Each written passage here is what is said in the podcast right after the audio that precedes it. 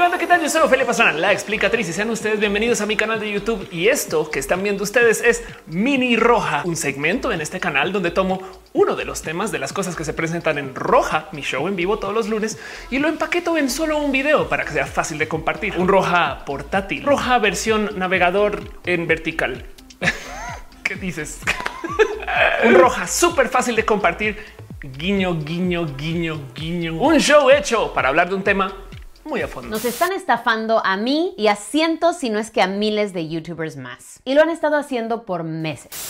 Lo que es querer recibir dinero por tu trabajo. Seguramente ya lo saben a esta altura, pero si tú produces videos para YouTube y diferentes otras plataformas en línea donde te dejan publicar tus videos, existe un sistema dentro de estas plataformas en el que puedes monetizar tus videos. Si Google se va a tomar la molestia de poner anuncios encima de este video o antes del video o después del video o al lado del video, pues esos anuncios valen dinero y entonces los anunciantes pagan porque aparezcan encima, al lado, durante, después, a base de mi esfuerzo para hacer el video que la gente quiere venir a ver en este canal. Motivo por el cual Google y YouTube, nada tontos, decidieron compartir parte de ese dinero que reciben de los anunciantes con la gente que sube los videos. Y por consecuencia, entonces te dan a ti la opción de que cuando subes videos a YouTube los puedes monetizar. Digo, también te dan permiso total de que hagas lo que hagas en tus videos. Por supuesto que puedes recibir dinero de otras personas y mencionar productos o servicios en tu canal y donde técnicamente si tú hiciste la venta, pues te puedes quedar con todo el dinero. Pero el sistema de monetización funciona a través del sistema de ventas de anuncios de Google, que de paso también es el mismo que usa la gente para comprar anuncios sobre el motor de búsquedas. Y hoy en día tenemos esquemas de suscripción y de donativos y super chat. En fin, si tú eres una persona que sabe generar contenido muy, muy bien, pero que no tiene la más mínima idea del cómo acercarte con marcas para buscar patrocinios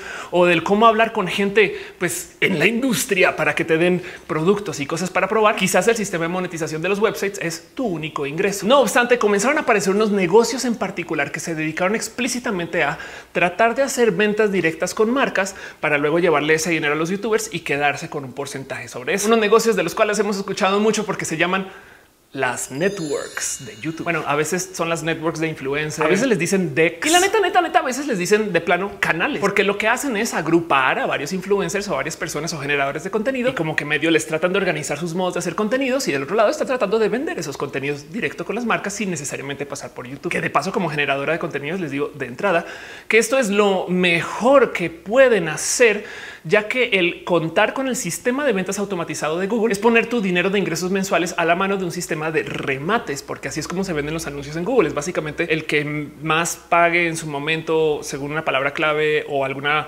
búsqueda en particular. Y entonces como que compiten los anunciantes y pues muestra como el que más o menos más dinero genera, pero sigue siendo dentro de un sistema de remates, lo cual quiere decir que el dinero que te paga Google o YouTube por los anuncios en tus videos está prenegociado para hacer la menor cantidad posible de dinero con tal de que se muestre el anuncio y a la par lo que te están pagando es un porcentaje de todo lo que paga el anunciante de todos modos. Así que si tú puedes ir directo con la marca, obviamente vas a conseguir más dinero por tu trabajo, pero ese pasito de ir directo con la marca no siempre es tan fácil. No obstante, y les spoilereo todo el video, las networks son un negocio horrible. Pero su motivo de existencia me parece muy válido. Hay gente que honestamente no debe de o no tiene por qué saber exactamente cómo hablar con marcas o cómo negociar con personas en el mundo de las ventas de los anuncios. Si tú eres un talento y posees una capacidad de generación de contenidos o de una entrega súper cool para hacer videos, pues entonces la neta, neta, por eso existe la división de labores. Habrá alguien que tendrá un talento espectacular para venderle a las marcas. Hoy quiero hablar de dos de estos negocios que reúnen talentos, esquemas de ventas súper, súper exitosos que por algún motivo como que colapsaron. O sea, digo, explotaron y se destrozaron, se hundieron, cavitaron y todo enfrente nuestro porque vimos videos de todo sucediendo.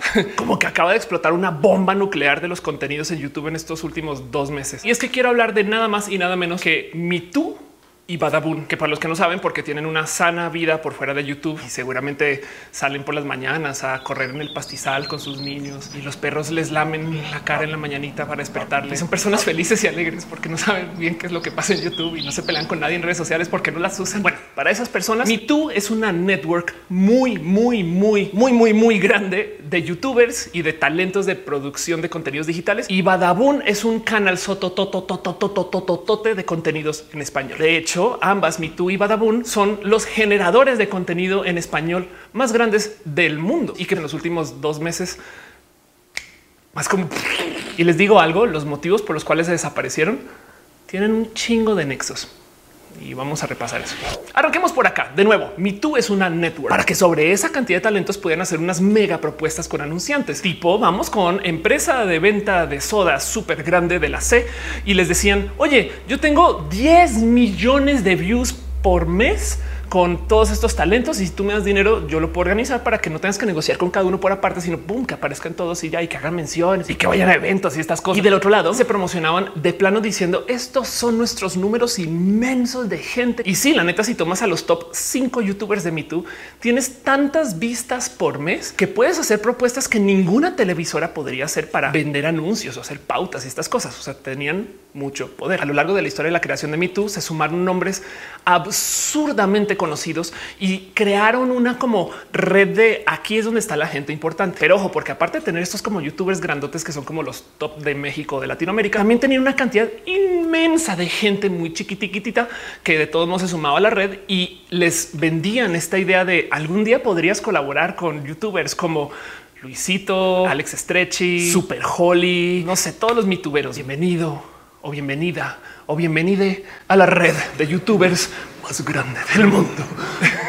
y también ofrecían servicios de lado, como supuestamente te ayudaban a vestir a tu canal, ayudaban como con las thumbnails y los títulos y supuestamente te promocionaban en sus redes sociales. La otra es que también te daban acceso como a su banco de rolas sin temas de derechos de autor y un sinfín de promesas más. Y si lo vemos solamente desde acá, pues técnicamente es como un buen negocio. Si tú eres una persona que hace contenidos para YouTube, que tiene views, digamos que de mediano alcance y que quieres crecer, pues entonces sumarte a una red de youtubers que tiene además estos talentotes y que va a vender por ti y que te va a traer más dinero, pues hace sentido. Ahora, lo que no mucha gente sabe es, recuerdan, como les decía, que YouTube les da dinero de los anuncios que pone por todos lados sobre su cuenta. Pues también hay un sistema interno de YouTube para que tú puedas atar tus dineros y tus ingresos con una network intermediaria y que ellos cobren por ti. O sea, técnicamente en la plataforma puedes ir y decirle, sí, yo prefiero que mi dinero, en vez de que me lo den a mí en mi cuenta bancaria, dénselo aquí a Carlos González, que yo firme un contrato con Carlos, esperemos. Y entonces Carlos los va a cobrar por mí y él me va a cuidar y estas cosas. Y del lado de Carlos, entonces él tiene como un mega sistema para poder recibir dinero de muchos youtubers a su cuenta. Carlos Me me inventé ese nombre, pero espero que me entiendan.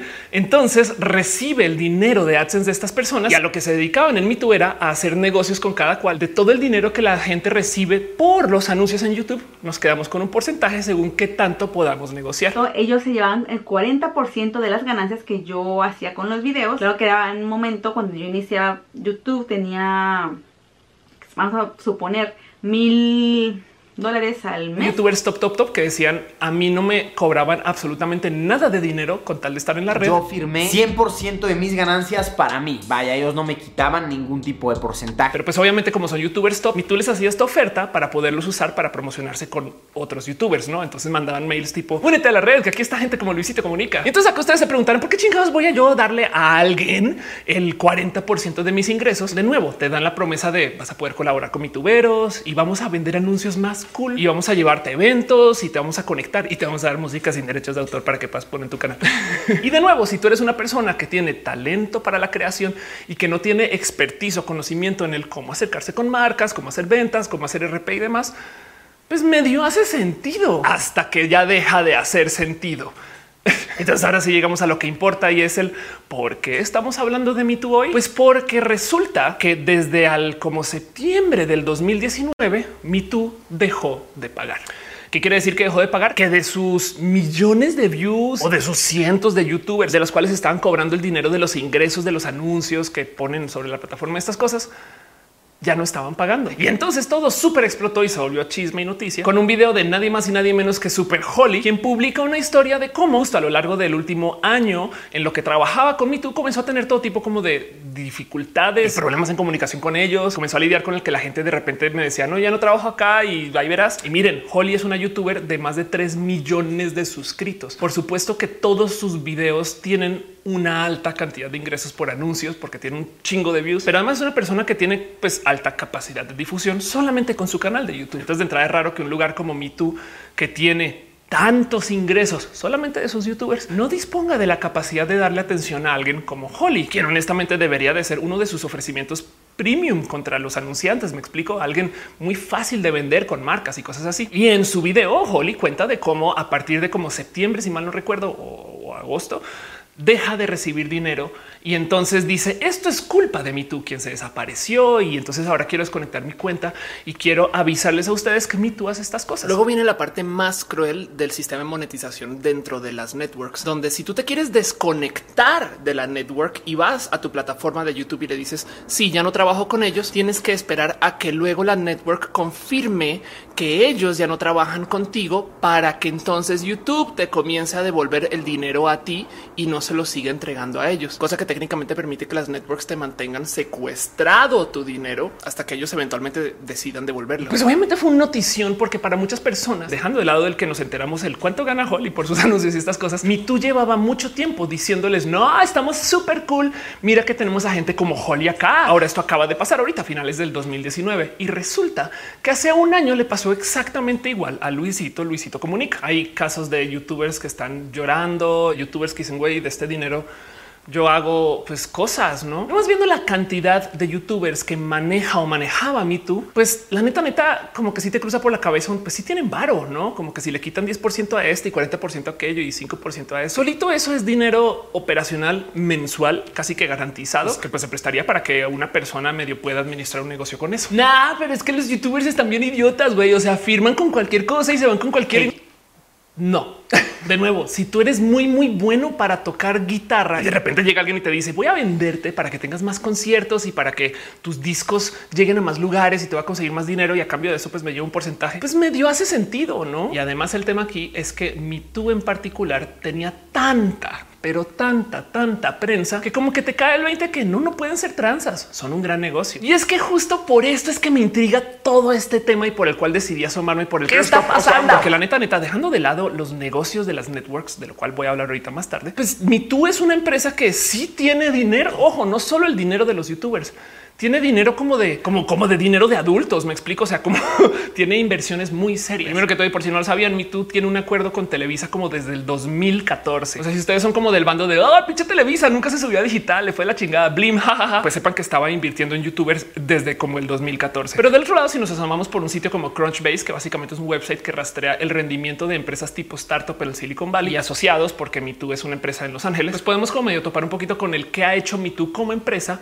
con sus rondas de inversión. Una en particular que cuenta una historia que suma 52 millones de dólares entre series A, B, C y D de inversión, recibiendo 15 millones de dólares de inversión en 2014. De paso, medio coincidiendo un poquito con cuando hicieron su acuerdo con Televisa, pero pudo haber sido cualquier situación de inversión. Luego unos espectaculares 27 millones de dólares en el 2016 y un hoyo total hasta el 2018 donde reciben 10 millones de dólares, de los cuales voy a hablar ahorita un poquito más tarde. Y en sí contándonos una historia de cómo a lo largo de seis años, vaya que han recibido dinero. O sea, si contáramos solamente su dinero de inversión, están recibiendo varios millones de dólares al año en promedio, aparte del dinero que reciben de los youtubers y evidentemente también aparte del dinero que reciben de sus ventas directas con marcas de las cuales supuestamente comisionan. O sea, Me Too tiene o ha tenido dinero. Luego del otro lado es una empresa que existe desde hace mucho, mucho, mucho tiempo. De hecho, así como buscando entre mis correos para ver qué tipo de conversaciones había tenido yo con la gente de MeToo, me topé con que en el 2012 me invitaron a un evento para un lanzamiento de MeToo en México con Jenny los Mexicats y una cosa que se iba a llamar Macho by MeToo que nunca supe que era porque la neta neta no fui al evento. En este cuento de la gente del Silicon Valley y demás,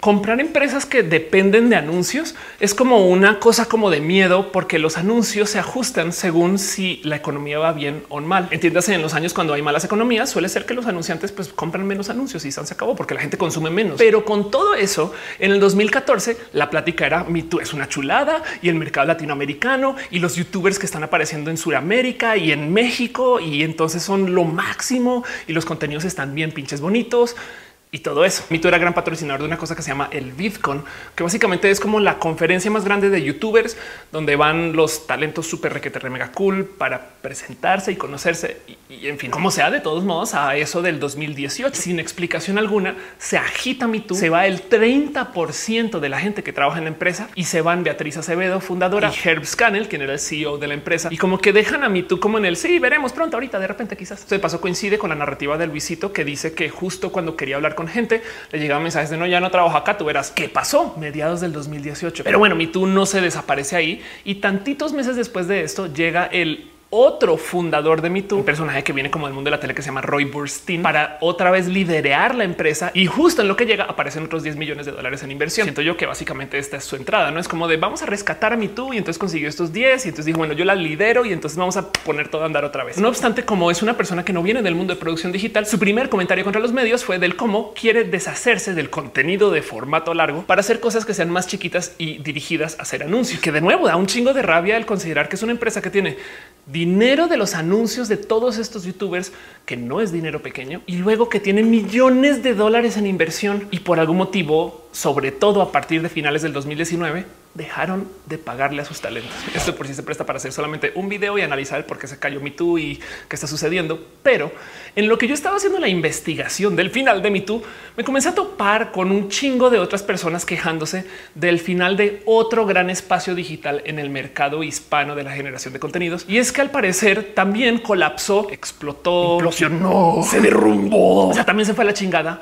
Badabun. Y aquí es donde seguramente la mitad de ustedes comenzaron a tener un tic nervioso en el ojo. Ah, dijo lo de la B, el canal ese de la B. Y la otra mitad está así de Bada qué? ¿Qué dijo? ¿Qué? ¿Bada qué? si no lo saben, Badabun es el canal de habla hispana más grande Punto. Bueno, igual y si sumamos todos los millones de suscritos que tienen los polinesios, capaz si Luisito les compite casi a nivel, pero pues como sea, a diferencia de Luisito, los polinesios, Yuya y todos estos youtubers, Badabun es un canal, o sea, es una productora que tiene a varios talentos y que tiene varios productos dentro de su canal que justo tienen sus caminos diferentes de promoción. Y si los conocen, lo más probable es que les conozcan por la cantidad ridícula de escándalos que tienen, que son un chingo de escándalos. O sea, tantos que yo comencé a pensar que sea a propósito. Y miren, no saben cuánto le pensé incluir a Badabun en este video. Cuando comencé a ver los escándalos y lo que sucedía con la gente que reportaba estos escándalos, me topé con que con ellos tiene esta práctica de ponerle demandas por derechos de autor a todos los canales que les critiquen. Un canal en particular, el valiente de Turoplant, que tiene un chingo de videos hablando de las cosas que pasan en Badabun, aparece con mensajes de cómo le amenazaron, le pusieron su demanda de derechos de autor y luego en lo que hablaba con el abogado, el abogado le decía puedes usar lo que quieras de nuestro material siempre y cuando no lo critiques. Nos gusta colaborar con todos, podemos hacer colaboraciones juntos, e incluso ayudarte a crecer tu canal, pero no permite que use nuestro propio contenido para criticarnos. Badabun 2018. Entonces se los juro que tuvo un momento de güey, será que este es el final de Roja en que te cierran el canal? esperemos que no, esperemos que no. Pero como sea, el caso es la historia de Badabun es rocosa, por no decir más. Digo, primero que todo, 40 millones de suscritos, no es papitas. Y además, el cómo presentan sus contenidos, la neta, neta, tienen un alto nivel de profesionalismo, por lo menos desde sus estándares de producción. Acerca de la calidad de los contenidos, He ahí el problema. Una de las cosas que más hicieron famosas a Badabun, al parecer, es un show que se llamaba Exponiendo Infieles, donde iba Lisbeth Rodríguez, una ahora youtuber muy conocida, por las calles levantando los teléfonos de novios o de novias justo enfrente de su novio y novia para luego leer los mensajes y a cambio les daba tanto de dinero que de entrada suena a contenido clásico de televisora, de esas cosas que vemos en la tele abierta. Me explico, pero pues exponiendo infieles resultó ser pues falso y con toda razón. Es imposible que con todas estas personas consigas estos raros chismes loquitos y estas cosas como tan explosivas solamente viendo el WhatsApp y como que estén ahí como que también tan a la mano. No obstante, y desde lo personal, yo creo que Lisbeth hacía una labor muy bonita de él, cómo presentaba el show y lo llevaba y cómo le actuaba. Y pues como sea, siento yo que esta es gran parte del por qué este canal se volvió tan famoso. O sea, casi que todos los videos de exponiendo infieles son virales de un modo u otro. Pero del otro lado, los otros escándalos, ahí les va. Resulta que Badabun tenía un show que se Patitas al Rescate, donde técnicamente estaban administrando un albergue de mascotas para cuidar a perritos que encontraban en la calle. Cómo funcionaba el show, recibían llamadas de hay un perro ahorita que está en la alcantarilla, por favor ve por él, que está muy, muy, muy mal. Y llegaban ellos todos superhéroes a salvar con todo el heroísmo del mundo a la mascota para luego llevarla al albergue y entonces darle un hogar y cosas así. El problema es que mucha gente se comenzó a percatar que esas mascotas ya venían de un albergue. Y ojo, no eran mascotas que estuvieran necesariamente sanas. Había algunas que tenían huesos rotos, algunas que estaban en muy, muy, muy mal estado de, su cuidado y su salud para que luego las sacaran, las tiraran en el lodo o en la alcantarilla o las dejaran por ahí como en el piso en algún lugar para que la pasen mal frente a la cámara y luego las rescatan. Si en el esfuerzo de consigamos un hogar esta mascota, pues está bonito el usar a estos animales como piezas de contenido es un poco cruel y pues eso explotó. Y luego añadiéndole a todo esto están estas historias de los talentos que trabajaban para o con Badabun que no les pagaban o que los trataban re aún siendo personas muy visibles en sus propios entornos, como por ejemplo el caso de Gus Gris. De todos modos no les pagaban. Y es raro de considerar porque de nuevo, si tienes 20, 30, 40 millones de suscritos, tienes dinero. Entonces, el que no se esté pagando es o porque están usando el dinero para cosas muy estrafalarias o, porque no quieren. Pero eso también en su momento fue un escándalo. Y todavía no he acabado. Luego Badabun hizo un supuesto concierto en Brasil o para Brasil, donde técnicamente iban a conseguir dinero para esto de las quemas en el Amazonas y lo anunciaron en un video que estaba recopilando dinero para que la gente done, para que luego ellos se lo entregan a una caridad que nunca explicaron cuál era. Entonces, de nuevo, salen varios youtubers a decir hey, esto, es en algún modo robo o estafa. Me explica. Es evidente que no están tratando de conseguir ese dinero por el tema de la quema en el Amazonas. En este caso, el youtuber que hizo la gran denuncia fue Dallas, quien publicó exactamente todos los puntos en los cuales cuales Badabun estaba abusando, digamos, de la gente de los youtubers para recibir promoción sobre su video y para recibir donativos. Y quien también, como los otros youtubers, recibió quejas por derechos de autor. O sea, esto fue otra novela. Y luego mi escándalo favorito de Badabun resulta que hace nada, y estoy hablando de ahorita en enero del 2020, publicaron un video donde supuestamente estaban rompiendo el récord mundial para acabar Mario en el Nintendo. video que es un evidente comercial porque tienes a una persona que está jugando, pero a la vez está tomando un refresco y comiéndose una pizza. El refresco siempre muestra el logo y está como y que... les explota en la cara porque resulta que el speedrun, o sea, el video que usaron para demostrar que eran los campeones de Mario 1, pues era un video robado y fue torpe. Tenían el video puesto donde iban jugando súper, súper bien, pero el contador, por ejemplo, de puntos y de monedas lo habían sacado de otro video. Para rematar quien hace el análisis, luego se topa que a veces ni siquiera concuerda el cómo presiona botones con lo que se ve en el juego en sí, que deja la duda de él.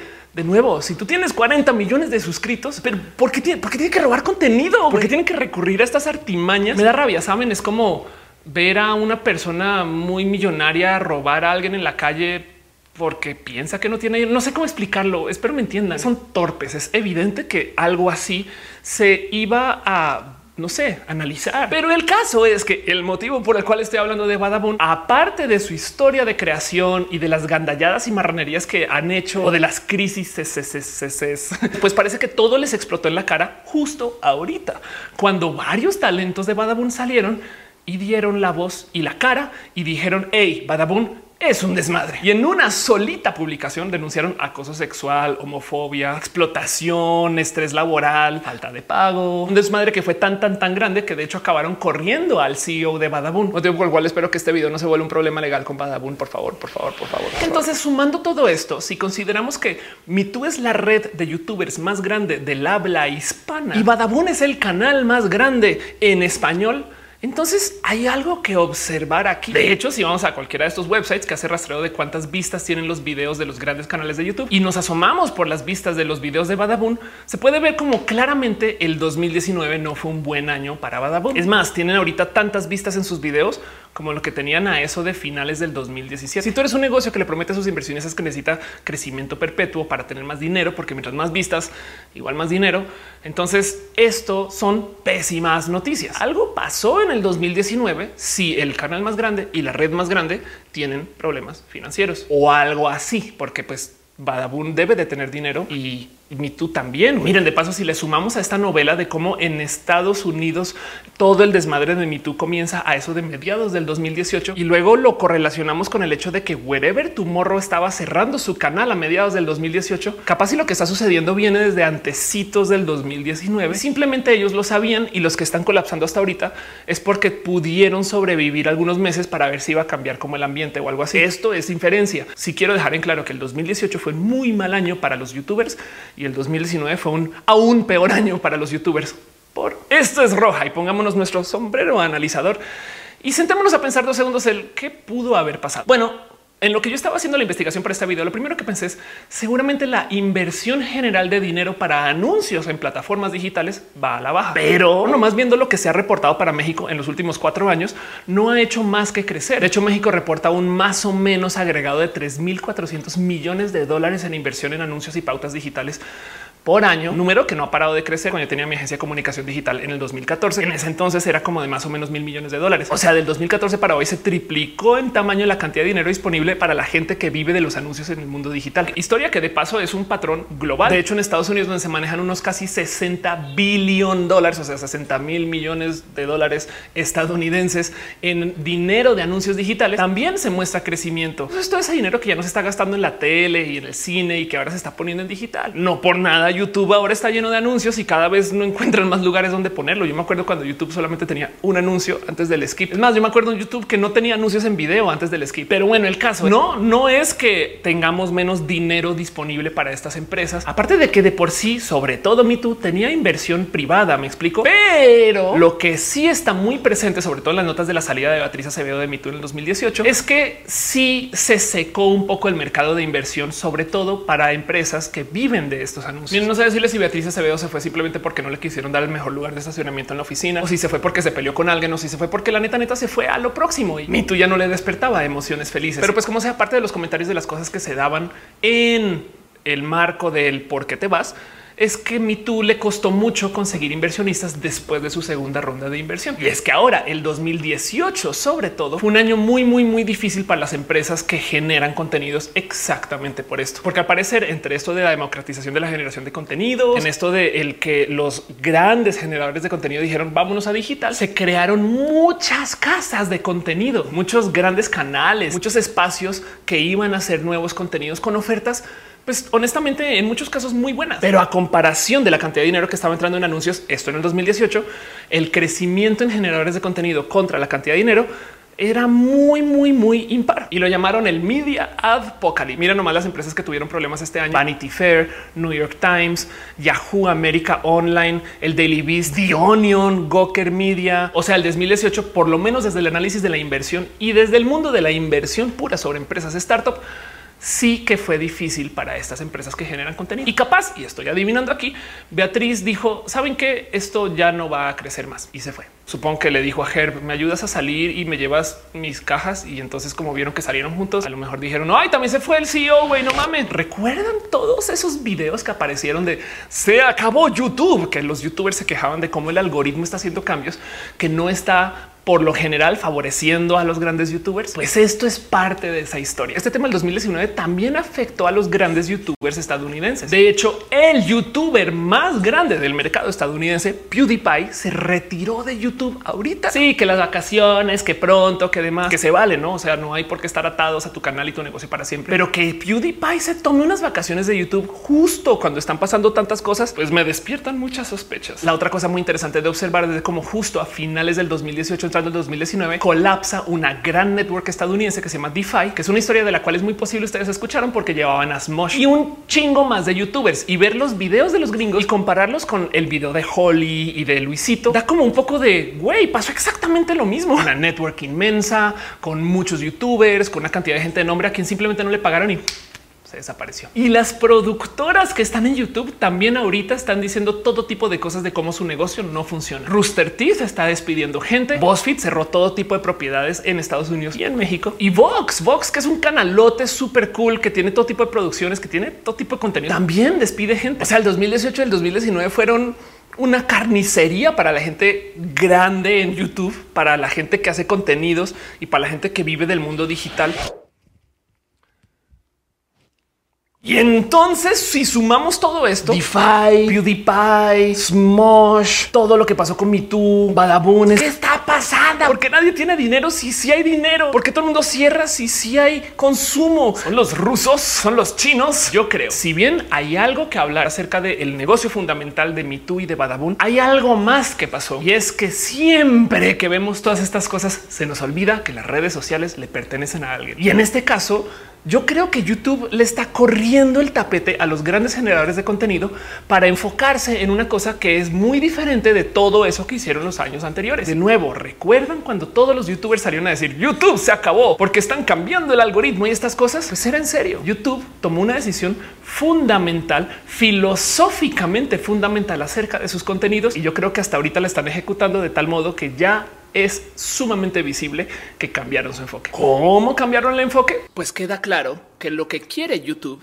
es restarle poder a los grandes creadores, a los grandes canales y luego crecer la posición en YouTube de la gente que sea lo suficientemente grande como para que pueda tener anuncios, pero no tan grande como para que vendan anuncios ellos por su propia cuenta. Lo más interesante es ver entonces el cómo llegaron a esta decisión y luego cómo la ejecutaron. Pues todo tiene que ver con el algoritmo. Miren, el que YouTube diga que algunas cosas suceden por el algoritmo A veces siento yo que podría ser nomás una gran lavadota de manos para ellos no responsabilizarse por decisiones que igual están tomando y están ejecutando. Ahora, yo creo que todos los youtubers negocio que han estado haciendo su vida a base de subir contenidos a YouTube le han tratado de jugar el juego al algoritmo para ganar con trucos y artimañas. Hay gente que seguramente habrá hecho mucho dinero con eso. Porque, por ejemplo, en los menos inicios de la monetización de YouTube, el sistema para que YouTube supiera qué chingados hay en cada video, dado que no había buen reconocimiento facial ni de video, ni buena capacidad de computación para poder como tratar de analizar de qué va, era literal lo que pusieras en la descripción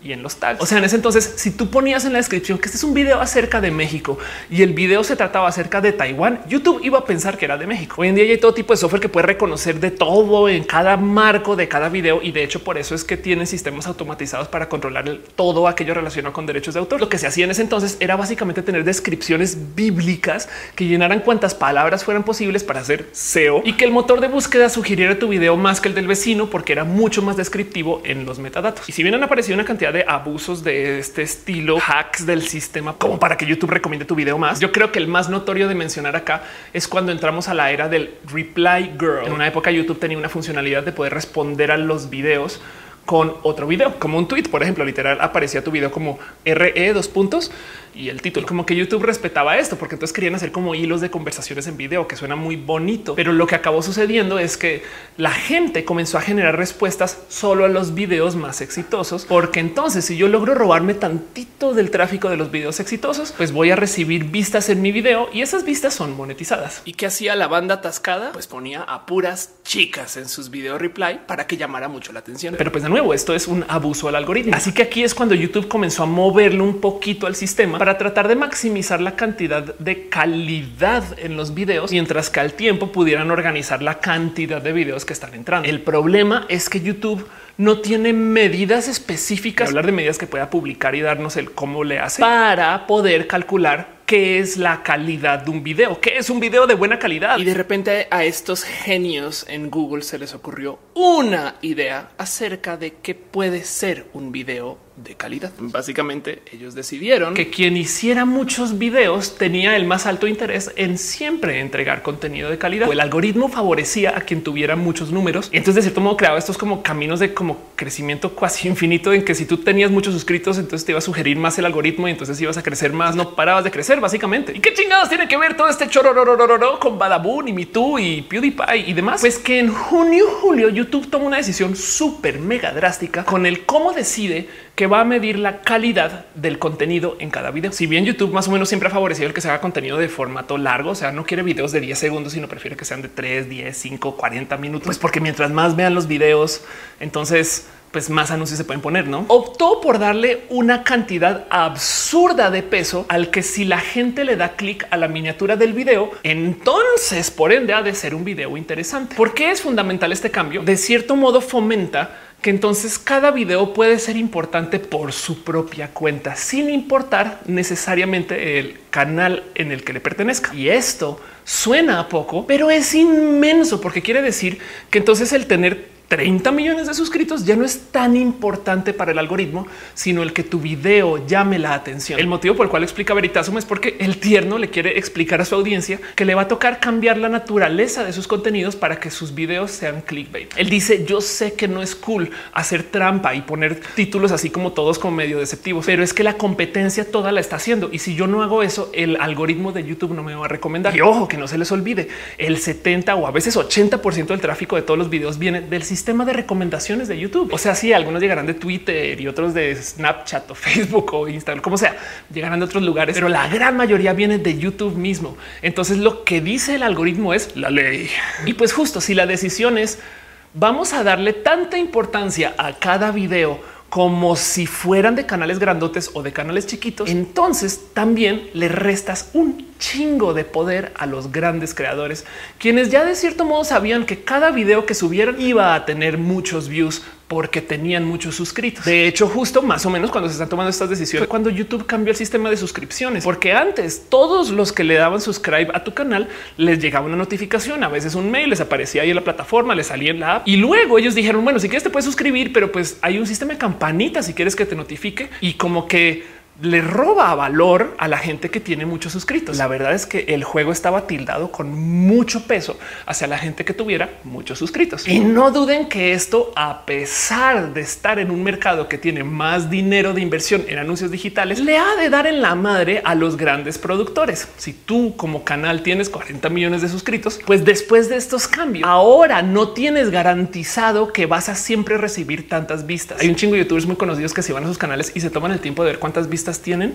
pueden ver como a eso de por lo menos mediados del 2019, la neta, neta, sí también como que sus vistas se bajaron un chingo. Y ojo, que todavía siguen siendo personas famosas y pues que siguen teniendo vistas masivas para su canal, pero que no obstante, bajo el nuevo paradigma de YouTube, están ellos en competencia con los chiquitilines, porque YouTube siente que los chiquitilines también deben de tener tanta presencia. Pues de paso, ya añadiendo esto del cambio del algoritmo y demás, es el tema de cómo YouTube cambió el sistema de monetización para verificar que tu canal sea bonito para audiencias súper safe y para las familias súper sanas antes de monetizar. Y si no, entonces te hace esto que mucha gente ya conocerá, que es la monetización en amarillo, donde básicamente tu contenido puede existir en YouTube. Por consecuencia, no está censurado per se, pero no lo vamos a recomendar tanto en algoritmos. Es que no lo recomendamos del total. Y a la par, la gente que entre, pues no va a haber tantos anuncios porque solamente vamos a venderle anuncios a la gente que esté dispuesta a mostrar anuncios en canales de gente grosera y súper ruda y que no son aptos para la familia mayores de, edad o cosas así. Aunque sí, bueno, esto de la monetización amarilla apareció ya hace un buen rato, pero traigo esto a colación porque de nuevo quiero hablar justo de este cambio filosófico de YouTube que les estaba mencionando. Y es que la verdadera pregunta acá es ¿por qué es tan cruel YouTube con los youtubers? Si lo piensan, que un youtuber grandotototototote exista, pues de cierto modo le es una competencia a YouTube. Y lo digo porque imagínense que ustedes son Carlitos Comunica y deciden ir con una marca y recibir miles de dólares por anunciar su producto en algún viaje en particular, pero de ese dinero que reciben ustedes y lo mencionan en su video, no le dan absolutamente nada a YouTube. El tema es que YouTube permite esto. Es más, te da chance de avisar si yo recibí dinero por algunas cosas que está anunciando canal y no pasa nada. Es perfectamente legal. Pero el que tú como Carlitos comunica, gran youtuber, te acerques con la marca para vender implica que esa marca capaz ya no va a invertir tanto dinero en YouTube para promocionar porque fue directo con él o la youtuber. Lo mismo con los canalotes y lo mismo con las networks y estoy poniendo mi sombrero conspiranoico porque todo esto es sin comprobar. Si yo fuera alguien a cargo de YouTube y tuviera que maximizar la cantidad de dinero que se invierte sobre la plataforma, pues entonces levantar a todas estas personas chiquitas que están generando contenido de cierto modo puede que muevan mi plataforma más, porque todos estos youtubers intermedios o chiquitos o hasta grandecitos, pero saben como que no lo suficientemente grandes como para ir siempre con marcas, van a contar más con dinero que entre vía el sistema de anuncios de YouTube. Entonces no me sorprende lo más mínimo que YouTube de repente diga, sí, yo creo que darle más poder al poder y crear youtubers cada vez más grandes no puede ser tan bueno para la plataforma como más bien crear a muchos youtubers intermedios. Y ahí el tapetazo filosófico de cambiarle la jugada a todas estas personas. Ahí lo que decían los youtubers cuando decían que se acabó YouTube. Y pues justo en este tema, si bien no tengo pruebas, pero tampoco tengo dudas, no más voy a dejar ahí que Google publicó cuánto dinero recibe YouTube por ingresos por primera vez en su historia. Unos no para nada pequeños 15 mil millones de dólares, que de paso es bastante más de lo que se esperaba para la plataforma. O sea, lo están haciendo bien. Que no se nos olvide que Google es una empresa de la cual le pertenece el 97% de sus ingresos a la venta de anuncios. Entonces lo que quieren hacer es maximizar la venta de anuncios. Y si yo logro desconectar un poquito estos grandotes y que muchas otras personas estén usando el sistema de anuncios interno de Google y de YouTube, pues entonces es más probable que yo genere más uso de mi plataforma y no de las plataformas externas. Ahora miren, también hay algo que decir acerca del cómo YouTube ve su relación con los youtubers. También históricamente ha tenido problemas y no estoy hablando de youtubers que se emborrachan en sus fiestas, sino que más bien YouTube como que parecería que se la quiso jugar por los youtubers y no le fue tan bien. Hace unos años YouTube presentó un sistema que se llama YouTube Originals, donde ellos hacían series con los youtubers más chingones y más cool con dinero de YouTube para que la gente pagara una mensualidad y entonces pudiera consumir contenido súper cool con sus youtubers súper cool, que eran series chidas y que no vendieron. Como que la gente igual, la neta, neta, no quería contratar a YouTube para ver series, así como se contrata a Netflix o a Disney Plus, cosa que se dio por un hecho hasta que en algún momento se la jugaron por algo que yo nunca pensé ver en YouTube. Y es que hicieron una serie con actores y con historias que no tenían nada que ver con YouTube, pero para YouTube. Cobra Kai fue un hit e hizo lo que los youtubers curiosamente no pudieron hacer con sus producciones. En un bonito análisis que hizo la gente bonita de Coffee Break, que justo hace este tipo como de análisis de datos, se topan con que en Estados Unidos y ojo, solo en Estados Unidos, todas las cosas que aparecen en trending son contenidos que vienen de grandes televisoras o sus grandes shows. Me explico como Ellen Show y el Daily Show y estas cosas de contenidos como de la tele gringa. El tema es que lo que topa el análisis de Coffee Break es que si técnicamente hay que cumplir con estos como tales y tales requisitos como para que tu video acabe en el trending resulta que estos videos que te está recomendando no los cumplen, pero ahí están. Y luego sale a luz que estos canales son grandes partners de inversión en YouTube. Parecería que, y solo en Estados Unidos, las grandes televisoras compraron al sistema de algoritmo de YouTube. Les sorprenden lo más mínimo. La neta, neta, YouTube lleva un chingo de tiempo como que apretando la pinza para como no necesariamente sacar a los youtubers grandes, pero sí restarles tantito de poder. Y este es el motivo por lo cual salieron una cantidad ridícula de grandes youtubers a decir se acaba YouTube porque para ellos y ellas pues, se acababa el YouTube que conocíamos. Y el nuevo YouTube tiene prioridades muy diferentes porque está maximizando tanto el uso de su plataforma de venta de anuncios en canales pequeños y medianos, como su acercamiento con grandes canalotes o grandes generadores de contenido para tener también ese contenido sobre la plataforma y de cierto modo con eso competir contra Netflix y Hulu y Disney Plus y no estarle indirectamente perdiendo dinero a marcas súper, súper grandes porque le pagaron directamente a Badabun en vez de pagarle a YouTube para que apareciera en 10 mil canales un anuncio en vez de en uno todo grandote. ¿Hace sentido eso? Digo, eso es mi análisis y podría bien cerrar el video acá y decir, y por eso es que mi tú y Badabun se fueron a la chingada. Pero miren, este tema me llega muy al fondo de mi corazón porque esto era en lo que yo estaba trabajando antes de ser youtuber. Quiero hablar justo del tipo de negocios que es lo que hacían o hacen en Badabun y el tipo de negocio que es mi Porque entre todo y todo, por ejemplo, ahí sigue Luisito. Me explico y ahí siguen los otros grandes youtubers. Si fuera tan cíclico y sistemático y tan directo, yo creo que se hubieran desaparecido más youtubers grandes y otros estuvieran tomando más vacaciones y estas cosas. La verdad es que no. Simplemente que todo este cuento de lo que hizo YouTube en estos años, siento yo que lo que hizo fue que logró bajar la marea en el sistema de lo que era YouTube para estas personas. Y ya que bajó, pues como que salió luz que estaban como nadando hinchones, muchos como que tenían todo tipo de problemas. Y ahora salen a luz. La neta, neta, siento yo que el verdadero problema de Badaboom y de Me Too es un problema tipo Jerry Maguire. No sé si saben que yo hace un tiempo, esto el 2014, y por unos como cuatro o cinco meses trabajé como manager de youtubers. Fue un momento espectacular en mi vida, en mi carrera y conocí a gente bien pinche cool. Pero bueno, esto sucedió porque yo estaba tratando de hacer una filial mexicana de una empresa estadounidense que se llama Latin Latin LatinWe básicamente es una empresa de management que lleva una cantidad inmensa de talentos y que en ese entonces me dijeron, Ofelia, ¿Por qué no solucionas el tema del el desmadre que están teniendo los youtubers con sus managers? ¿Qué? ¿Cómo que con sus managers? Pues para la gente más adulta recordarán que los youtubers del 2014 también se estaban peleando con sus networks y sus agencias y ahorita hablo un poco más de eso. Por si no lo saben, Jerry Maguire es una película acerca de un manager de talentos deportivos que trabaja en una mega empresa de management y entonces lidia con una cantidad ridícula de talentos. Y un día se despierta y dice está muy roto el no tener conexiones personales con la gente con la que vas a trabajar y no preocuparse por sus vidas, sino solo por su negocio. Y después de mucho pelear y discutir y salir y mucho drama y demás, se queda solamente con un talento. Así que este manager que está acostumbrado a llevar a 30 mil personas, piénsenlo así como una situación tipo Me Too. Tenemos a tantos youtubers que no sabemos quién es quién y todos son importantes, pero ninguno es importante. Pues lo mismo, Jerry se queda solamente con uno y entonces ahora se tiene que volver parte de su vida y el cómo se enreda con la vida de este talento pues es muy bonito de ver. Pero bueno, póngale que algo similar me estaba medio sucediendo a mí, motivo por el cual conecto tanto con la película. Yo comencé a sumar nombres y nombres y nombres y me comencé a complicar mucho con el cómo llevaba el cuidado de cada cual como talento cuando les presentaba a las marcas, por ejemplo, a A o a B. Iba con una marca, digamos, de refrescos y le decía, oye, hagamos un anuncio. Y entonces decían, sí, por supuesto, ¿a quién tienes? Y yo, ah, tengo estos seis y me resbala quién es cada quien de esos seis y cada cual es diferente. Adicional, también tuve un problema donde muchas marcas me decían, oye, Ophelia, ¿no quieres hacer tú la mención? Tú que eres tuitera y que también tienes alguna presencia ya en medios y estas cosas. Y yo así de no, pues yo soy manager de estos talentos digitales, pues, pues, para eso estoy acá, ¿no?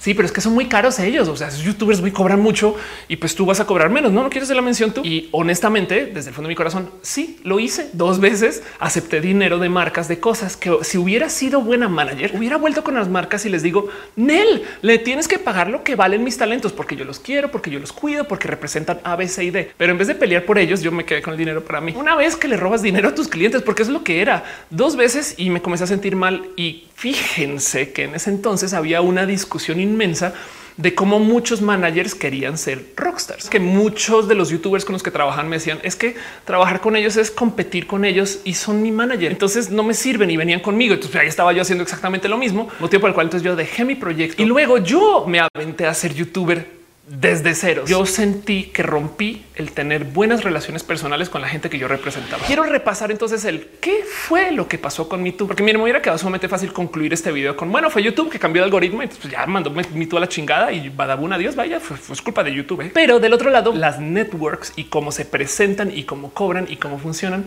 están muy rotas desde lo fundamental porque no son de índole de atención personal. El motivo por el cual las networks son mal negocio en particular es porque te piden tu dinero de tus ingresos de YouTube para poder existir. Suena inocente. Si lo piensan, lo que te están diciendo es bueno, es que tenemos que pagar la nómina aquí en la oficina que uh, está llena de gente y pues necesitamos un poco como de ingresos mensuales, no? O sea, entonces danos un pago de algo y pues de ahí sale y pues te, ayudamos a crecer, no? Y vamos a vender más y como vamos a vender más, vas a crecer más, que de nuevo en la superficie hace sentido. Pero si lo piensan, básicamente lo que están diciendo es no sabemos si vamos a vender bien. Entonces vamos a tomar dinero tuyo para funcionar. Y si vendemos chido, ¿eh? pero si no, pues tenemos tu dinero. ¿eh? Si son tan chidos para vender anuncios, pues entonces técnicamente deberían de confiar en que de esas ventas sale el varo. Es que somos mi tú y necesitamos dinero para operar. Y entonces de dónde lo vamos a sacar? Y a la vez te dicen vamos a ir con marcas a conseguir mucho dinero para ti. Pues entonces consígalo para ustedes también. Digamos que capaz al inicio no era tan a propósito, pero siento yo que incentiva y estoy siendo muy amable con mis palabras acá. Que la empresa eventualmente diga ah, quedémonos con eso y ya. O sea, ni siquiera hay que salir a vender. güey. Ya YouTube está vendiendo esos anuncios usando a los influencers y nos podemos quedar con un trozo ese dinero. San se acabó. El verdadero problema filosófico detrás del por qué MeToo es un desmadre y de paso Badabun, aparte de los escándalos, es que no son empresas que se preocupan por sus talentos como parte de su negocio. Volviendo a la situación de Jerry Maguire, lo que le enseña Cuba Gooding Jr. a Jerry es que si tú eres parte de la familia, te vas a preocupar por vender porque sí o sí tienes que vender. Del otro lado, tú como influencer o como talento digital o como talento musical, si buscas un manager que le valga a gorro tu existencia, pues entonces vas a ser uno más de la mezcla de talentos que tiene ahí cuando necesita hacer cosas. Como a muchos influencers en el 2015, MeToo se acercó conmigo y me dijo, hey, ¿no te quieres unir a MeToo? Todo lo que tienes que hacer es subirte a la plataforma, darte de alta y listo, ya estamos nosotros cobrando tu dinero y te lo daremos después. Digo, hoy en día yo no soy una youtuber masiva. En ese entonces también, pues la neta, ¿A quién le estamos mandando un email de únete a mí tú? Tú tienes que ser especial para la gente que te representa. Y justo le respondí con un mail. No, no me interesa ser parte de mí tú. Siento que como negocio ustedes y de paso cualquier network devalúa mi trabajo y mi posicionamiento como talento, ya que si yo no cumplo con los números prometidos para una campaña, ustedes más que hablar con la marca para defenderme, solo van a añadir a más mituberos a la propuesta. Hey, si ustedes son youtubers y piensan que los números son la única regla por la que pueden medir sus éxitos, van a tener muchos problemas porque los números son comprables falseables, modificables y en el peor de los casos son pues eso, reemplazables. Si tú vales porque tienes medio millón de suscritos y no tienes mensaje y no tienes una audiencia específica a quien le hablas y eres una persona completamente vainilla, pero tienes esa cantidad de suscritos, pues la neta neta te pueden reemplazar con otra persona que sea igual de vainilla que tenga esa cantidad de suscritos y son se acabó. Y ahí justo es donde falla mi tú, porque ellos no les importa quién eres y justo por eso mismo es que tampoco les importa crecerte, porque saben muy bien que si tú no das el ancho para sus campañas, pues van a añadir más. Y su misión entonces se volvió sumar a cuantos mituberos pudieran. Y entonces mientras más tuvieran la plataforma, pues más ingresos. San se acabó. Ya que entre uno de tres, que entre uno de cinco, que entre uno de 10 mil y uno de 100 mil. Entre todas estas personas y sus AdSense, vamos a recibir dinero y vamos a tener flujo. Y entonces luego vemos cómo nos organizamos para todos los demás y se vuelve como una forma como esquema mega piramidal, donde además usaban a los grandes para promocionarse con los chiquitos. Y entonces los chiquitos se validan porque decían me van a presentar con Luisito Comunica. Güey, qué cool. O sea, lo va a y está lejísimo de su interés que eso pase. Viendo los testimoniales de los mituberos en una época, parece que sí se tomaban el tiempo de querer mejorar tu canal, hacerte crecer, mencionarte en sus otros espacios y luego les comenzaba a valer gorro. Y pues yo creo que tiene que ver justo con esto, que de nuevo me da una lástima ridícula porque parece que MeToo, pues igual y recibió suficiente dinero en inversión como para no tener que estar jugándole al truco y a la maña y a estas cosas. El otro lado, Badabun como generador de contenido, pues evidentemente tampoco cuida sus talentos. Saben tener esta visión de yo te hice y te puedo destruir. Es como no ser parte de la familia. O sea, son su producto. Como que lo que hace más sentido es que más bien estos talentos se vuelvan hasta de cierto modo socios de Badabun. Bueno, me estoy inventando cosas, no sé exactamente cómo funciona ese negocio, pero es muy evidente que Badabun pues recurría a usar esta gente como piezas intercambiables. Y es que ese es el dilema del manager y ese es el dilema de Jerry Maguire y ese es el problema de este negocio en general. Hey, si ustedes tienen un talento alguno, si ustedes tienen alguna creación, si ustedes son personas que están muy enfocadas en hacer y no necesariamente en el negocio del hacer, lo mejor que pueden por lo menos trabajar para venderse es buscar que alguien que esté cerca a ustedes y que sea parte de su negocio sea quien les venda. Miren, los youtubers con mejores managers que he conocido es la gente que trabaja con sus tíos o la gente que se asocia con su esfuerzo de ventas. Me explico. O sea, que su manager es también su socio. Entonces le tiene que ir bien a la empresa, pero también hay que cuidar el contenido y también hay que cuidar la calidad del contenido, porque si no, entonces el manager o la gente que está haciendo la venta no va a estar enfocada en lo tuyo, sino solamente los números. Del otro lado, si la persona que te representa es parte de la familia o parte del negocio o socio, como sea, entonces te va a querer defender a capa y espada contra los clientes. Y de repente llega una marca y dice, hey, no, no, no, sabes que es que yo creo que pues, esta youtuber está bien idiota. Güey. Es de un momento, no hables así. Es más, yo puedo hacer que cambien cosas si te sirve o puedo trabajar cosas, pero la verdad es que tienes que respetar a mi personaje que yo tengo aquí porque representa mucho. Y entonces, capaz la negociación es muy diferente. Mi tú seguramente le llegaban clientes con mira, toma, pon esto ahí en cualquier canal que puedas. Sí, a huevo y listo. Adiós. Bye. Así que redondeando todo este cuento, pues sí, evidentemente sí hay un nexo entre el colapso de MeToo y el colapso de Badabun. Y es que eran negocios horribles, malvados, civiles. Y lo que da rabia de todo esto es que no tenían por qué serlo, porque tenían dinero inversión, una buena reputación, espacios de comunicación, toda la capacidad del mundo para que no tuvieran que llegar a eso. Entonces, pues sí, hay que admitir que YouTube también cambió la jugada, pero el verdadero problema es que estos negocios nunca o al parecer nunca quisieron cuidar a su mismo producto que les hicieron lo que son. Que no se nos olvide también que de todos modos, pues siguen siendo empresas viables que no han clausurado formalmente. Badabun muy probablemente reemplace a todos sus talentos con otros talentos y a ver cómo les va. Ahora que tiene nuevo CEO y nueva visión y estas cosas, a ver qué pasa. Mi tú, la neta, técnicamente no ha cerrado todavía, solamente que ya ahora sí como que está muy presente en el colectivo de YouTube, que no está tan chido unirse a tú. Y desde lo personal les digo, no se unan a las networks, punto, sino más bien busquen cómo internamente pueden desarrollar este sistema de ventas o trabajar con alguien para que les venda, pero que sea parte de lo suyo. Así sean youtubers, músicos, artistas digitales o hagan silbido y chifrido profesional. No se hagan lo que hagan. Si son artistas muy artistas, lo chido es o venderse ustedes o conseguir a alguien que les venda, pero que sea parte de lo que hacen ustedes. O sea, que se preocupen. Me explico que les diga cosas como hey, te conseguí un acuerdo con esta marca porque te quiero.